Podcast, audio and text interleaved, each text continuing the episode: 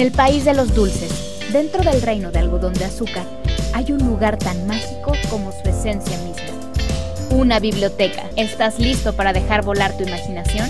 Esto es Cuando Cuentes Cuentos, con la Tetera Kids. Comencemos.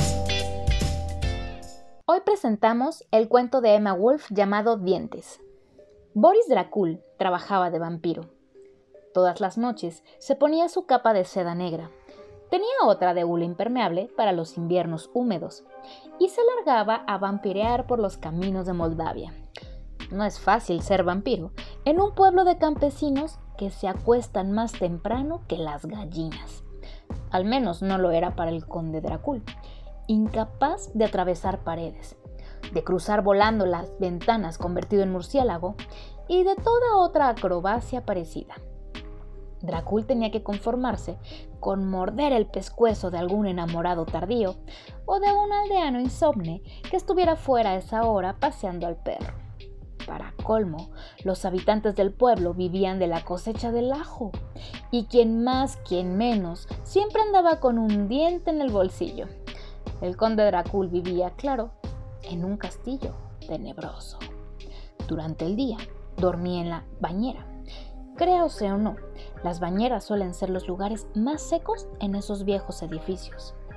Durante la noche, la noche alentaba sus peores propósitos. ¿Quién ha visto alguna vez el despertar de un vampiro?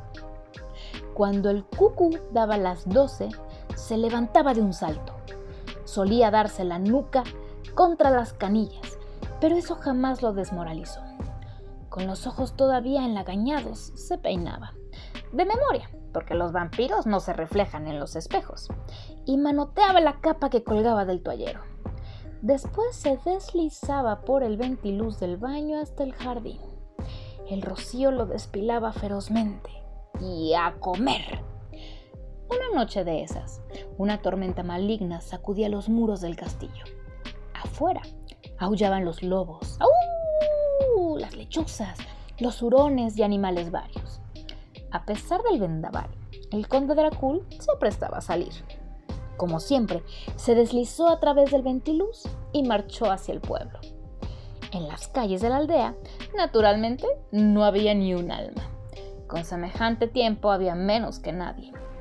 Dracul pisó varias baldosas flojas y maldijo en rumano. Hoy la panza le crujía y él ya imaginaba una desgraciada noche de ayuno.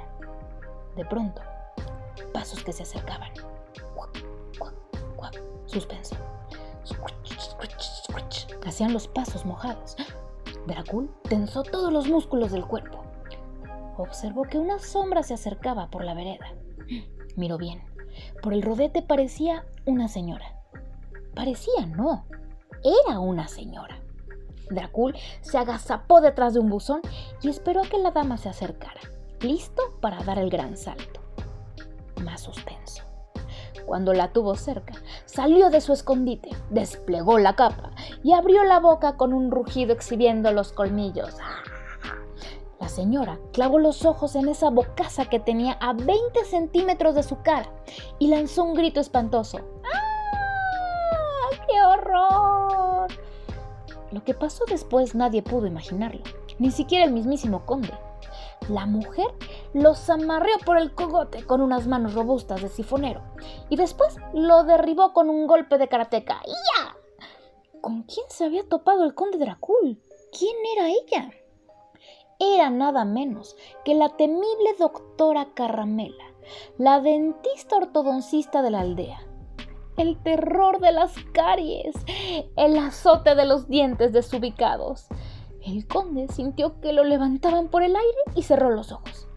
En pocos minutos se encontró sentado en el sillón de la dentista con la boca abierta. Las rodillas de la carramela apoyadas sobre el pecho le trataban los movimientos. Estaba furiosa.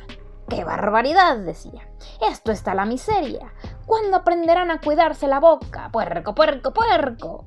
En un rato le emparejó los colmillos, le arregló seis muelas picadas, le sacó dos dientes que le sobraban y le hizo un tratamiento de flor. Después lo fletó para su casa, no sin antes darle un sermón y prohibirle para siempre los merengues. Nunca más anduvo el conde Dracul vampireando solo de noche por los caminos de Moldavia. Es una pena. Desde entonces, guarda su cepillo de dientes en un vaso junto al tubo de pasta al lado de la jabonera. Fin. Yo soy Celia Costa y esto fue Cuando cuentes cuentos con la Tetera Kids.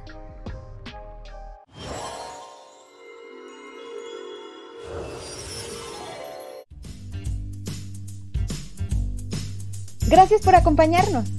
Nos vemos en el próximo episodio de Cuando cuentes cuentos con la Tetera Kids.